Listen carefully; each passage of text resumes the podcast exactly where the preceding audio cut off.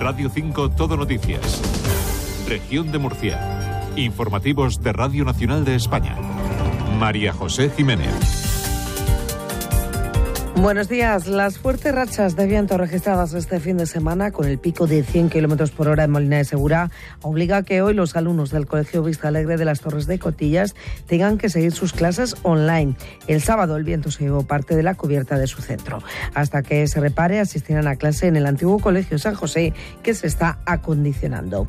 De la agenda del día destacamos la firma entre el presidente Fernando López Miras y las organizaciones COAC, ASAJA y UPA del plan o el acuerdo, perdón, para la puesta en marcha del Plan Plurianual para el sector del Gobierno regional que contempla distintas medidas y 18 millones de euros en ayudas. Enseguida todos los detalles. Antes, información de servicio público con la realización técnica de Javier Egea. Lo primero, el tráfico de GT Jaime Orejón. Buenos días. Muy buenos días a esta hora. Precaución en la 7 en Espinardo en dirección Almería. También en los accesos a Murcia, capital. La 30 a su paso por Molina de Segura. La Nacional 344 a su paso por Medialegua. Y también en el acceso RM15 a su paso por Cañada Hermosa. Al margen de esto se circula con total normalidad en el resto de red de carreteras de toda la región. Gracias. Sepamos también cómo se circula por la capital. Policía Local de Murcia Inspector Costa, buenos días. Hola, buenos días. En este momento tenemos tráfico denso de salida de la ciudad a través de Ronda Sur y también hacia través de la avenida Florida Blanca en el barrio del Carmen. En las diferentes vías principales restantes el tráfico de momento es bastante fluido. Y eso es todo desde la Policía Local de Murcia. Gracias. En cuanto al tiempo, seguimos pendientes de esas rachas de viento. Iván Álvarez, buenos días. Buenos días. Hoy en la región de Murcia seguimos hablando de fuerte viento que arreciará con intensidad moderada de componente oeste y también será una jornada marcada por los cielos nubosos pero sin esperar precipitaciones. Las temperaturas subirán eh, de forma más notable en el interior y se van a mantener sin cambios en el litoral. Tendremos 23 grados de máxima en Murcia, 22 en Molina de Segura, 21 en Lorca, 20 en Águilas y en Mazarrón, 19 en Cartagena y en Cieza, 18 en Caravaca de la Cruz y 16 en Yecla. Es una información de la Agencia Estatal de Meteorología. Los alumnos del Colegio Vista Alegre de las Torres de Cotillas no van a poder asistir hoy a clase después de que el viento arrancara el sábado parte de la cubierta del centro. Ahora bien, los menores recibirán formación en casa en modalidad online. Para las familias que tengan que ir a trabajar y no puedan quedarse con los pequeños en casa, se ha habilitado también una ludoteca. Está previsto que las clases presenciales se reanuden a lo largo de esta semana, pero en el antiguo Colegio San José, que ya se está acondicionando. Durante todo el fin de semana, el 1 2 ha tenido más de 100 llamadas por caídas de árboles o derrumbes. La racha más fuerte de viento se registró, según datos de la EMET, en Molina de Segura, donde llegó a soplar a 100 kilómetros por hora. En algunos puntos de la región, este temporal ha venido acompañado de nieve. Es el caso de las pedanías altas del noroeste, un paisaje al que no se han podido resistir algunos. Este año no habíamos visto la nieve todavía y hemos venido corriendo cuando nos hemos enterado para jugar un poco con la nieve. He tirado muchas bolas de nieve, a mí me han tirado una en la boca.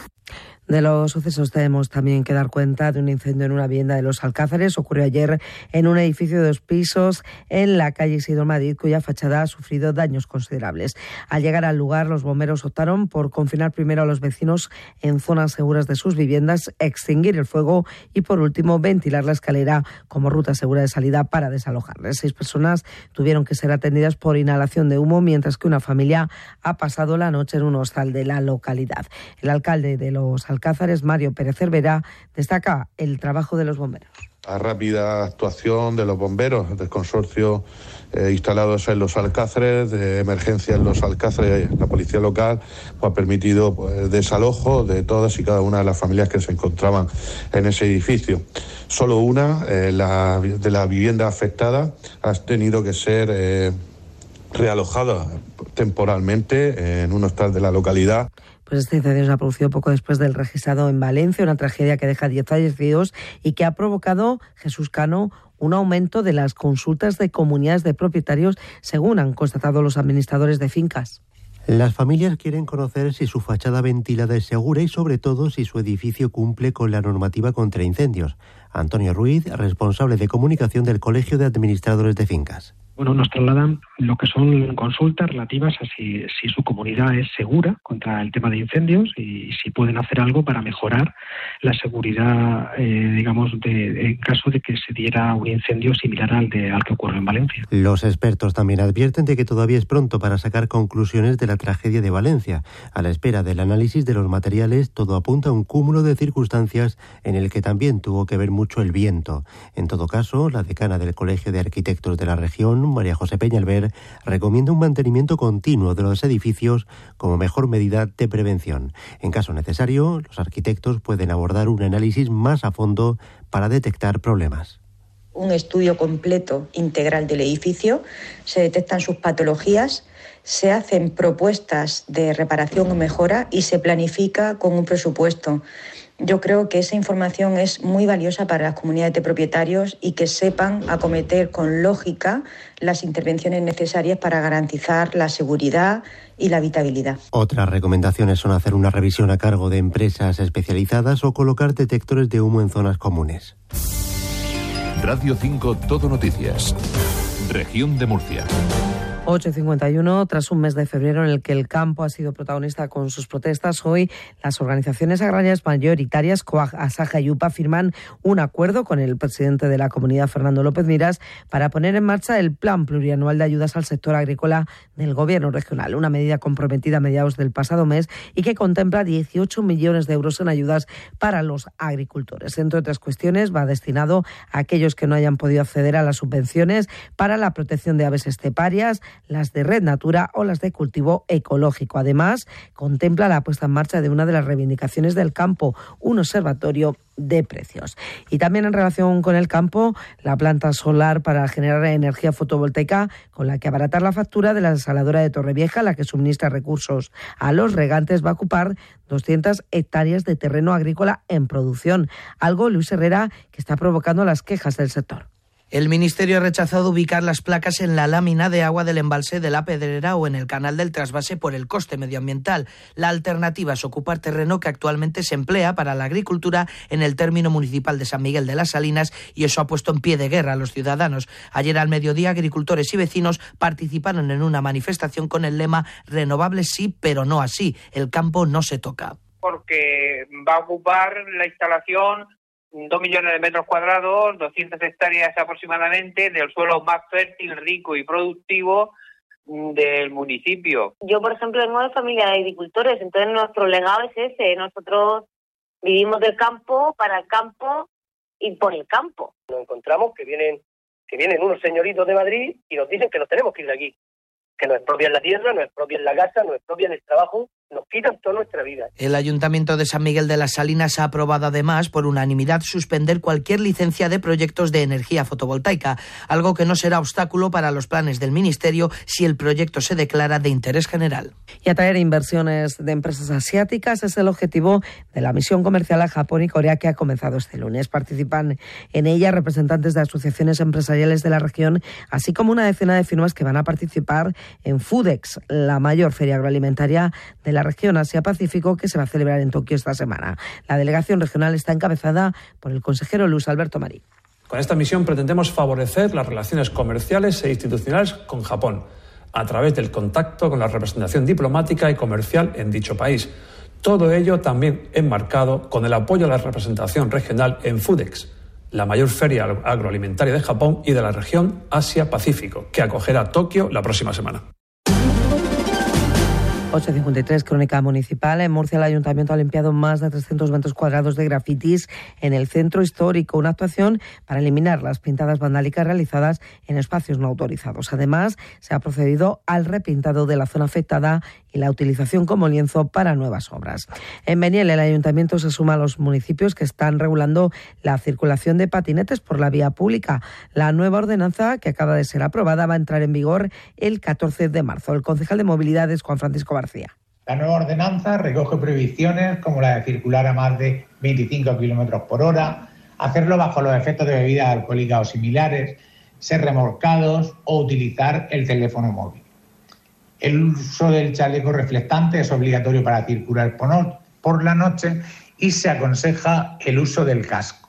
El Ayuntamiento de Lorca va a proteger la zona del Cerro Tornajo por su valor ambiental. Ha sido necesario para ello la modificación del Plan General de Ordenación Urbana. Ahora la clasificación del suelo es de no urbanizable. María Hernández, concejal de urbanismo unos usos del suelo compatibles con esos valores ambientales, en los cuales tendremos, por ejemplo, la conservación activa de la naturaleza, restauración ambiental, actividades de esparcimiento y ocio, pero también se podrán realizar una agricultura de secano en aquellas zonas que estén dedicadas a esa actividad. Llevaremos también el uso de la ganadería extensiva en Puerto Lumbreras eh, se celebra esta semana, del 8 al 10 de marzo, su primera quedada de autocaravanas. Va a tener lugar en la explanada del Mercado Semanal. Se han organizado exposiciones culturales, visitas guiadas a sitios históricos y actuaciones musicales en vivo. Toñi Navarro, la concejal de Turismo.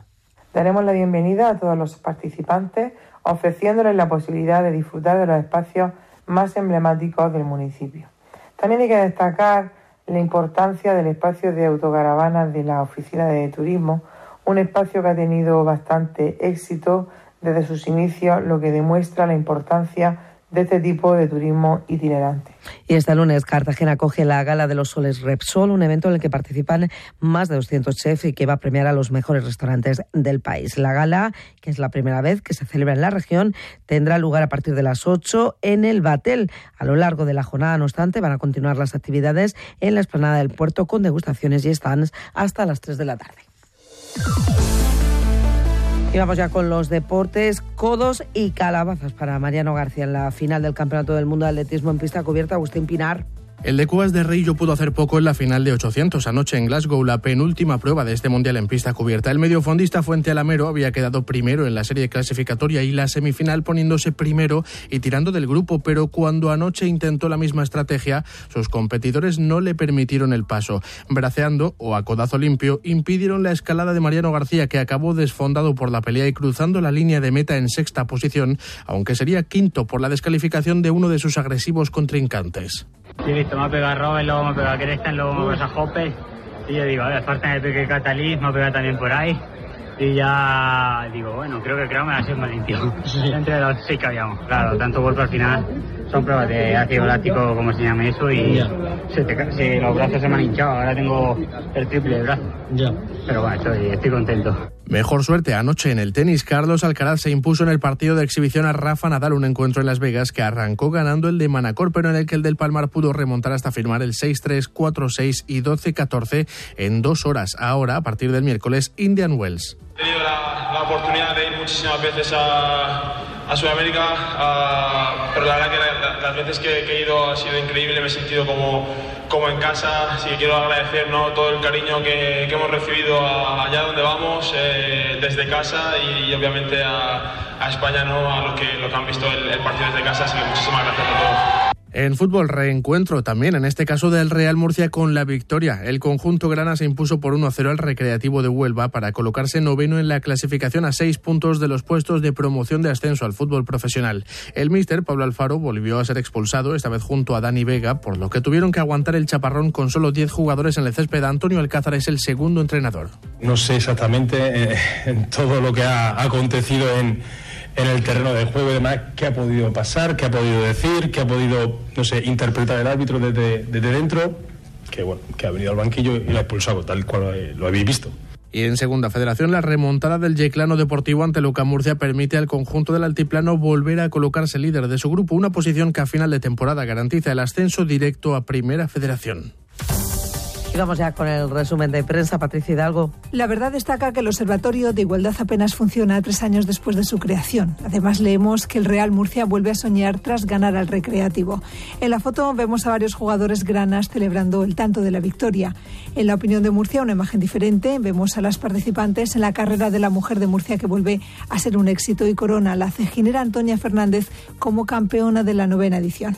El titular sin bajar los brazos. Hay más noticias en local para la droga aprendida en operaciones policiales y el viento arranca en las torres parte del techo de un colegio y suspende las clases. A las 8 de esta tarde se inaugura en Lorca, en el Museo de Bordados del Paso Blanco, la exposición 33 mujeres que han hecho historia en el Paso Blanco. Una muestra organizada por la Asociación Juvenil de esta cofradía con motivo del Día Internacional de la Mujer, el 8 de marzo. Se va a poder visitar hasta el próximo sábado. Pues hasta aquí la actualidad de la región regresa a las 10 y 4. Más noticias ahora de España y del mundo en Radio Nacional, Radio 5, RTV.es y RTV Play. Que pasen buen día.